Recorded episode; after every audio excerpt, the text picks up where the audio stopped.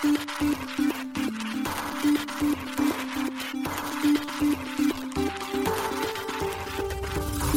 しい経済ニュース。この番組では現当社のメディア新しい経済がブロックチェーン仮想通貨フィンテックに関する日々のニュース解説を平日毎日音声コンテンツでお届けしています。そして新しい経済ではブロックチェーン仮想通貨に関するニュース解説記事やインタビュー記事学習記事などのたくさんのコンテンツを掲載しております。ぜひ新しいひらがな経済漢字で検索してメディアもチェックしてください。そして LINE 公式アカウントではメディアの更新情報を配信しております。LINE 公式アカウントにもぜひご登録ください。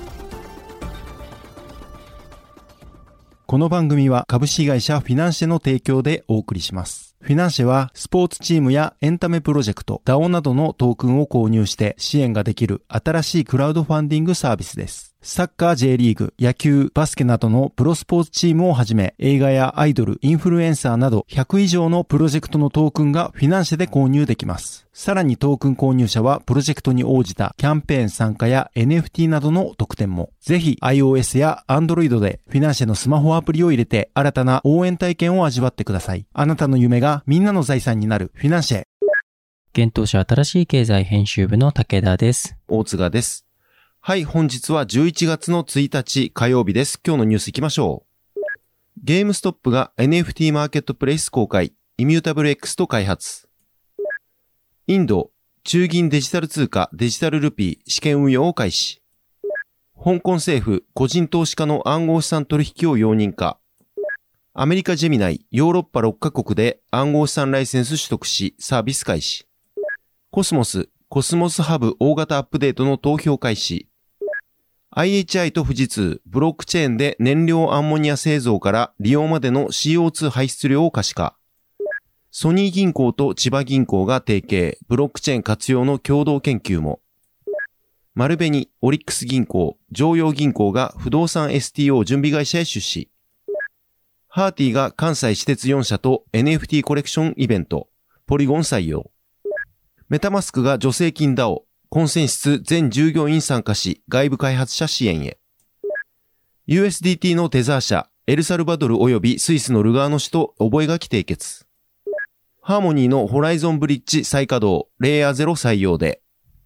一つ目のニュースいきます。アメリカゲームソフト小売りのゲームストップが NFT マーケットプレイス、ゲームストップ NFT マーケットプレイスを正式にローンチしました。同社が10月31日に発表しました。このマーケットプレイスはイーサリアムのレイヤー2ソリューションなどを開発するイミュータブル X と共同で開発されたものです。マーケットプレイスではイミュータブル X 上で構築されている Web3 ゲームの NFT が取引できるようになりました。具体的には Gods Unchained、Guild of Guardians、イルビムなどのイミュータブル X 基盤のゲームです。またこのマーケットプレイスは手数料なしでカーボンニュートラルなミントと取引が可能になるよう設計されているとのことです。なお、これまでゲームストップとイミュータブル X は NFT と Web3 ゲームの将来を担うディベロッパーやクリエイターによる新しいゲームの提案、契約、統合を促進するための1億ドルの助成金ファンドを立ち上げていました。イミュータブル X の社長兼共同創設者のロビー・ファーガソン氏は、ゲームストップとの提携はイミュータブルが次の10億人のプレイヤーを Web3 ゲームに取り込む上で重要なステップとなります。ゲームストップ NFT マーケットプレイスが開設されたことで、プレイヤーにクラス最高の体験を提供しながら、さらに何百万もの NFT や現在開発中のトップレベルの Web3 ゲームへのアクセスを提供できるようになりました。私たちはイミュータブルとゲームストップの関係を引き続き深めることができ、Web3 ゲームの未来の世界を共に築いていくことを楽しみにしていますとコメントしています。なお、ゲームストップは今年の5月に暗号資産ウォレットゲームストップウォレットを公開しています。また9月にゲームストップは FTXUS とパートナーシップを締結し、新しい e コマースとオンラインマーケティング施策で協力していく方針を示しました。なお、ゲームストップの一部店舗で FTX ギフトカードの取り扱いを開始する予定となっています。続いてのニュースは、インド中央銀行がホールセール型 CBDC の試験運用を開始というニュースです。インドの中央銀行であるインド準備銀行 RBI が、同行支援の中央銀行デジタル通貨 CBDC デジタルルピーをホールセール分野で11月1日から試験運用を開始することを発表しました。また、インドの市中銀行としては最大のインドステート銀行 SBI を含む銀行9行がこのプロジェクトに参加することも明らかにされています。RBI の声明では、今回の試験運用によるユースケースは国際流通市場取引の決済であり、デジタルルーピーが銀行間市場をより効率的にすることが期待されると伝えられています。また RBI は中央銀行のデジタル通貨を決済することで取引コストが削減できるとも付け加えています。プロジェクトにはインドステート銀行のほか、バローダ銀行、ユニオンバンクオブインディア、HDFC 銀行、ICICI 銀行、コタックマヒンドラ銀行、イエス銀行、IDFC ファーストバンク、HSBC インドが参加し、デジタルルピーを試験導入すると RBI は発表しています。なお、リテール型のデジタルルピーについては、特定の場所で1ヶ月以内にローンチする予定であるということです。RBI は以前から CBDC の長所と短所を探っており、段階的に実施するための戦略に向けて取り組んでいると今月初めに発表していました。今回のデジタル形式の通貨に関する計画は、中央銀行である RBI が暗号資産に断固として反対している中で行われたものとなっています。こちらの記事は、新しい経済がロイターからライセンスを受けて過失編集したものとなっています。続いてのニュースは、香港政府、個人投資家の暗号資産取引を容認かというニュースです。香港政府は個人投資家による暗号資産及び暗号資産 ETF 上場信託の取引を認めることを提案しました。香港は以前より暗号資産取引はプロ投資家に限定することを提言してきましたが、イノベーションを阻害していると激しく批判され、多くのスタートアップ企業がシンガポールやドバイなどの他の市場へ移転していました。香港政府のポール・チャン財務長官は同国のフィンテックウィーク会議で放送された基調講演にて、世界の市場に向けて個人投資家に仮想資産への適切なアクセスを提供するための協議プロセスを開始する予定だと表明しました。同氏は世界市場に対して私たちの政策姿勢を明確にし、世界の暗号資産コミュニティとともにフィンテックを探求する私たちの決定を示したいとも述べています。政府はまたトークン化された資産の財産権を見直し、スマートコントラクトの合法化を検討します。業界関係者によると、これらの動きは、不動産セキュリティトークンオファリング、STO への道を開く可能性が高いということです。STO はブロックチェーンベースのトークンで所有権を表したり、不動産資産などから生じる収入や配当の権利を保有者に与えたりするデジタル証券トークンを指します。アメリカ暗号資産取引所ジェミナイの APEC 向け最高コンプライアンス責任者アンディ・メイハン氏は今回の発表で香港のルールはシンガポールのルールと同等になる可能性があると述べ、業界関係者はグローバルな規制体制の一貫性を望んでおり、そうでなければ悪質な業者が法律の厳しくない法域で抜け穴を利用する機会が生まれるともコメントをしています。シンガポールは個人投資家による暗号資産取引を認めていますが、中央銀行は暗号資産の投機的な取引から一般人を遠ざけ、公共の場での暗号資産サービスの広告にも制限を設けています。また今後新たな措置も提案しているといいます。香港の最新の動きは暗号資産取引を全面的に禁止している中国本土との違いをさらに際立たせるだろうと見られています。シンガポール拠点の暗号資産仲介会社メタルファの CEO エイドリアン・ワン氏は、これは香港が資本市場の規制において異なるアプローチをとっているという強いメッセージを発信するものであり、前向きな動きだと述べています。こちらの記事は新しい経済がロイターからライセンスを受けて加筆編集したものとなっています。続いてのニュースは、ジェミナイがヨーロッパ6カ国でサービス開始というニュースです。アメリカ暗号資産取引所ジェミナイがデンマーク、スウェーデン、ポルトガル、チェコ、ラトビア、リヒテンシュタインで暗号資産サービスの提供を開始したと10月31日に発表しました。これにより各国の個人及び機関がジェミナイの口座開設が可能となり、ユーザーはジェミナイのサイト及びアプリからデビットカード、銀行送金、Apple Pay や Google Pay を使用して、ユーロやポンドで暗号資産を購入できるようになります。また、各国の金融機関、フィンテック、その他の企業も、ジェミナイの暗号資産プラットフォームにアクセスできるようになり、カストディ、生産、取引執行、価格発見、ポートフォリオ管理サービスが利用できるようになりました。また、同取引所の取引プラットフォームであるアクティブトレーダーも利用可能になったということです。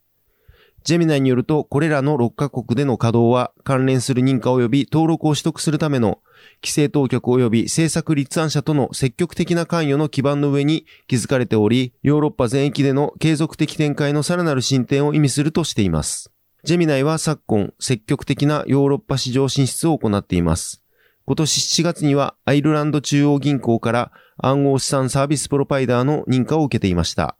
なお、アイルランドで VASP 暗号資産サービスプロバイダーとして登録を受けた暗号資産取引所はジェミナイが初の事例です。そして今年10月には同国でサービスを開始していました。続いてのニュースはコスモス、コスモスハブ大型アップデートの提案について投票開始というニュースです。コスモスネットワークの中心となるブロックチェーンコスモスハブの大型アップデートの提案に関するガバナンス投票が10月31日に開始されました。この投票は同月24日に予定されていたもので、1週間の延期を経ての開始となりました。インターネットオブブロックチェーンを目標としたネットワークであるコスモスは複数のブロックチェーンを接続、相互運用することを実現しており、コスモスハブと呼ばれるブロックチェーンがその中心的な役割を担っています。今回投票が開始された提案は、コスモスハブをインフラストラクチャーサービスプラットフォームとして次の段階に移行し、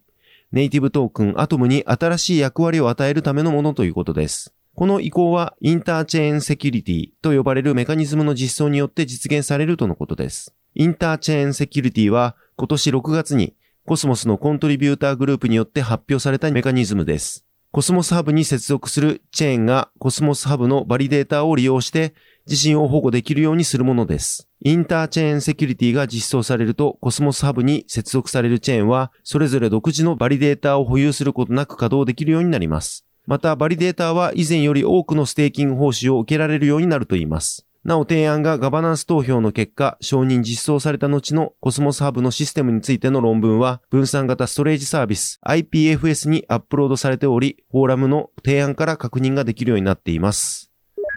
続いてのニュースは IHI と富士通がアンモニア CO2 トレーサビリティプラットフォーム開発というニュースです。総合重工業グループの IHI がブロックチェーン活用のアンモニア CO2 トレーサビリティプラットフォームの開発と実証実験開始を10月31日に発表しました。このプラットフォームはアンモニア製造から利用に至るバリューチェーン全体におけるカーボンフットプリントを記録可視化するということです。ブロックチェーンを活用することでアンモニアの作る、運ぶ、貯める、使うの各段階における CO2 排出量を算出、記録、可視化するなどし、各プロセスにおける CO2 トレーサビリティを実現するといいます。これにより、バリューチェーン上の各プレイヤーやアンモニア需要家が脱炭素の取り組みに関する情報を必要とする各ステークホルダーに対して CO2 排出量や削減量を証明できるようになるということです。なお、このプラットフォームは IHI の IoT 基盤 iLips と富士通が提供する基盤技術を組み合わせ開発したということです。このアンモニア CO2 トレーサビリティプラットフォームは近年新たな燃料資源として注目されているクリーンアンモニアの普及拡大にあたる課題に対応すべく開発が行われたということです。なお、クリーンアンモニアとは製造時の CO2 排出量を非常に低く抑え、燃焼時にも CO2 を排出しないアンモニアとなっています。燃料としてアンモニアを普及拡大させるためには、再生可能エネルギーによる電力を用いた水素アンモニアの生成、輸送、貯蔵に至るバリューチェーン全体における複数のプレイヤーやプロセスをまたいだ CO2 排出量の詳細な記録、管理、授受と透明性と信頼性の高い CO2 削減量の算出手法の確立が課題ということです。今回開始した実証実験では、このプラットフォームの有効性を確認するため、相馬 IHI グリーンエネルギーセンターにおける再生可能エネルギー発電、水素製造設備と IHI 横浜事業所におけるアンモニア合成、貯蔵、ガスタービンまでの各設備からなるバリューチェーンを構築したということです。IHI はこの実証実験を通じて CO2 削減量の算出手法の検証やプラットフォームとしての機能向上に取り組む予定としています。なお、IHI と富士通は今年4月、CO2 削減量をブロックチェーン技術で環境価値としてトークン化して市場流通させる共同事業を開始しています。この共同事業プロジェクトは、企業や国を超えた効率的な CO2 削減量などの環境価値取引市場に対し、両社の持つブロックチェーン技術やカーボンニュートラル関連技術に基づくビジネス知見を活用した環境価値流通プラットフォームの市場適用と活性化に向けた取り組みとのことでした。なお、この事業では IHI のブロックチェーン活用環境価値管理プラットフォームと富士通のブロックチェーン技術コネクションチェーンが用いられています。環境価値管理プラットフォームにはエンタープライズ向けブロックチェーン基盤クオーラムが、またコネクションチェーンには複数のブロックチェーンプロジェクト間における安全で信頼性の高い統合を実現するためのオープンソースソフトウェア、ハイパーレッジャーカクタスが利用されています。新しい経済編集部が IHI 広報担当者へ確認を取ったところ、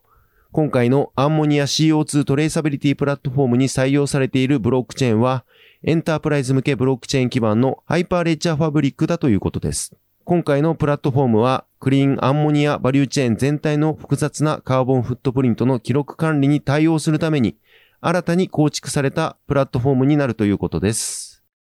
続いてのニュースは、ソニー銀行と千葉銀行が業務提携でブロックチェーン共同研究というニュースです。ソニー銀行と千葉銀行が業務提携し、デジタル技術や商品、サービスの相互提供や、テクノロジーの活用についての共同研究の実施を10月31日に発表しました。なお、テクノロジーの活用についての共同研究には、ブロックチェーンの活用に関する共同研究が含まれています。異なるビジネスモデルを展開する両校は、それぞれが得意とする領域を活用しながら、互いの戦略を補完することで、大きなシナジーを生み出すことができる、としており、両校の持続的な成長と企業価値向上に資するとの判断から、今回提携に至ったということです。なお、ブロックチェーンの活用に関する共同研究では、不動産ローン債券のセキュリティトークン化をはじめとするブロックチェーンの活用についてのユースケースを扱い、金融、非金融両分野でのサービス提供に向けた検討を行っていくとしています。またその他にも住宅ローンを利用する顧客の利便性向上に向けた不動産テックや AI 審査などのデジタル技術を活用した取り組みについての共同研究や持続可能な社会の発展に向けた共同研究、デジタル技術や商品サービスの相互提供として最新デジタル技術やデバイスについて金融、非金融両分野での活用方法を両校で共有し、最先端のサービスを顧客に提供することが発表されています。続いてのニュースは、丸紅オリックス銀行、常用銀行が不動産 STO 準備会社へ出資というニュースです。丸紅オリックス銀行、常用銀行出資の CVC ファンド、J レイズ投資事業有限責任組合らがデジタル証券準備株式会社へ出資完了したことを10月28日に発表しました。デジタル証券準備会社は現物不動産をブロックチェーン技術を用いてセキュリティトークン化して売買できる不動産 STO 事業を準備中です。発表によるとデジタル証券準備会社のシステム子会社オーナーシップはブロックチェーン技術を活用した電子的取引に関わる第三者対抗要件に関する実証について8月29日付で産業競争力強化法に基づく新技術等実証計画規制のサンドボックス制度の認定申請を行い10月14日付で認定を受けていたということです。なお、オーナーシップ社は投資型クラウドファンディングシステムなどを提供するグローシップパートナーズの親会社、グローシップとデジタル証券準備会社が共同で昨年10月に設立した企業です。現在デジタル証券準備会社及びオーナーシップの2社は、この本実証の実施に向け準備を進めているとのことです。今回デジタル証券準備会社へ出資した3社は、政府が掲げる貯蓄から投資へを健全に推し進めるべく、セキュリティトークン市場におけるデジタル証券準備会社の取り組みを後押しするとしています。新しい経済編集部が STO プラットフォームに採用したブロックチェーン基盤についてオーナーシップへ確認を取ったところ、現在金融庁からの審査が進行中のため回答は差し控えさせていただきますとのことでした。続いてのニュースいきます。コンセンシスがメタマスクグランツ DAO の立ち上げを発表しました。この DAO は従業員が主導して全額資金提供を行う DAO であり、暗号資産ウォレットのメタマスクエコシステム内でインパクトのある体験を構築するコンセンシス社外の開発者に助成金を付与していくものだとしています。メタマスクのエコシステムに付加価値を与える有意義なプロジェクトであれば、どのようなものでも対象となるとのことです。この DAO のプログラムは四半期ごとに60万ドル、年間合計240万ドルの予算が割り当てられています。DAO 内の投票と提案は Codify Activate プラットフォームのスナップショットを通して公開形式で行われるとのことです。なお、この DAO は次の3つの構成要素を主導するとのことです。1、従業員主導の DAO。DAO の中心である900人以上のコンセンシスの全正社員で構成され、将来的に外部パートナーを加える可能性もある。社員は全員平等な議決権を持つグランツ DAO メンバーになることを選択できる。2、7名で構成されるリーダーシップ委員会、ミニ DAO。リーダーシップ委員会はポテンシャルの高いプロジェクトの発掘、ガバナンス案の作成、外部コンテンツの更新、DAO へのフィードバック収集と改善の推進を担当する7名というのはメタマスクの共同創業者、グローバルプロダクトリード、シニア DAO ストラテジスト、プロダクトマネジメントディレクターなどで構成されているといいます。3、安全なマルチシグネチャーのウォレット。コンセンシスによってモニタリングされ、トークンのコントラクトと財務を管理。また従業員の入退社に伴う資金の払い戻しやトークンのミント、バーンのための取引に署名する責任を負う。また DAO の資金はリーダーシップ委員会補助金と DAO 補助金の2種類に分割されるとのことです。前者は外部プロジェクトへの資金で、後者は DAO 内部で活用する資金です。メタマスクのグローバルプロダクトリードであるテイラー・モナハン氏は、メタマスクを世界で最も拡張可能なウォレットにするには、それをさらに構築し、そのコミュニティに力を与えるための分散化した取り組みが必要です。これは暗号資産に慣れているユーザーの成長を加速させるだけではなく、参加できる経路が増えることで暗号資産に興味がある人の採用も後押ししますとコメントしています。メタマスクの共同設立者であるダウン・フィンレイ氏は、DAO はいろいろなことに使えます。しかし、助成金を与えることほど素晴らしい使い方はないでしょう。私たちは他の方法では、資金調達が困難だったいくつかのプロジェクトの成長を手助けすることに興奮していますと伝えています。続いてのニュースいきます。アメリカドルペックのステーブルコイン USDT を発行するテザー社が、エルサルバドル及びスイスのルガーノ市と経済協力に関する覚書を締結しました。10月28日、29日にルガーノ市で開催されたビットコインカンファレンスプラン B フォーラムで発表されました。今回の覚書締結は、エルサルバドルとルガーノ市における教育や研究の協力強化、学生や才能の交流促進、地域全体で暗号資産の採用を促進するイニシアティブの支援などを目的としているとのことです。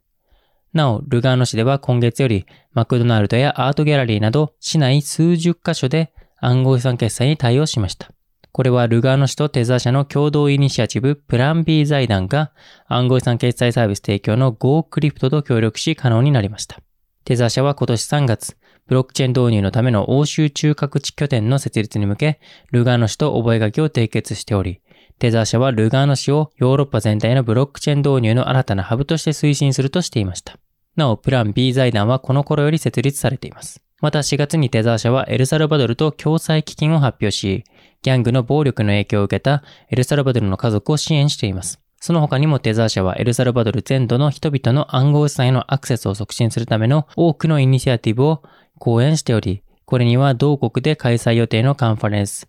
アダプティングビットコインのサポートも含まれるとのことです。続いてのニュースいきます。NFT プラットフォーム Harty 提供の Harty 社と関西イノベーションセンターが関西私鉄4社のエリア横断型 NFT コレクションイベントの実施予定を10月31日に発表しました。この取り組みは関西イノベーションセンターが運営するイノベーション創出拠点 MUIC 関西の課題解決プログラムとして採択され、MUIC の関営企業及びそのグループ会社である近畿日本鉄道、南海電気鉄道、阪急電鉄、阪神電気鉄道4社協力のもと実施されるといいます。このイベントは11月12日から12月11日の開催を予定しており、近鉄電車、南海電鉄、阪急電車、阪神電車の20カ所の駅で NFT が配布されるとのことです。1駅につき100個限定で配布予定数量に達し次第終了となります。なお参加には NFT プラットフォーム Harty のアプリダウンロードが必要です。同アプリ内のイベントページから対象の駅と残数を確認し、目当ての駅まで電車で移動し、獲得ボタンを押すと限定 NFT を獲得できるとのことです。Harty アプリの GEO ロケーション機能でユーザー端末の位置情報を利用し、特定のロケーションでのみ NFT を取得、収集可能にする仕組みです。なお、新しい経済が主題したところ、今回の2000点の NFT はポリゴン上でミントされるとのことです。ハーティの最近の NFT に関する動向として9月に、札幌パルコにて NFT プレゼント企画を実施しているほか、3月には東急不動産、単成社、ピクシーダストテクノロジーズと共に NFT 配布によるオンライン上のコミュニティ構築、及び DX による空間の新たな体験価値創造の検証のための実証実験を東急プラザ渋谷11 1で実施していました。続いてのニュースは、ホライゾンブリッジがレイヤー0採用で再稼働というニュースです。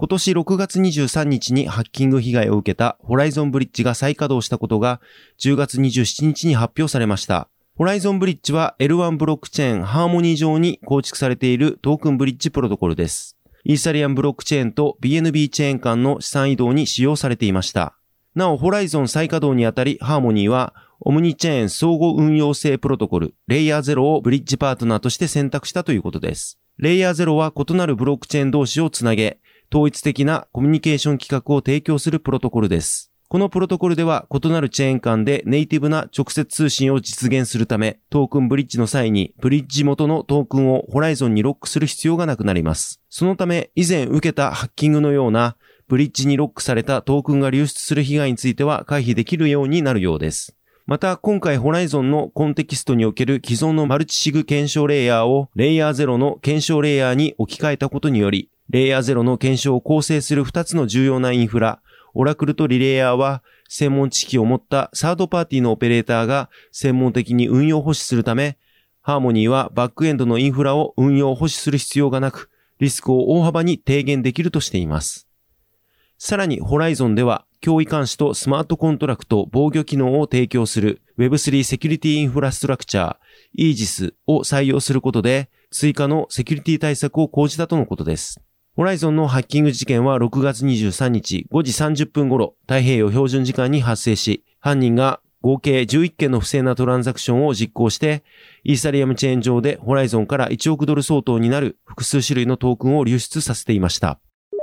はい、本日のニュースは以上となります。このように私たち新しい経済編集部では、ブロックチェーン暗号資産に関するニュースを平日毎日ラジオで配信をしております。本日ご紹介したニュース、コンテンツなどはすべてサイトの方に上がっております。ぜひサイトの方も見に来てください。新しいひらがな、経済、漢字で検索して見に来ていただければと思います。それでは本日はありがとうございました。ありがとうございました。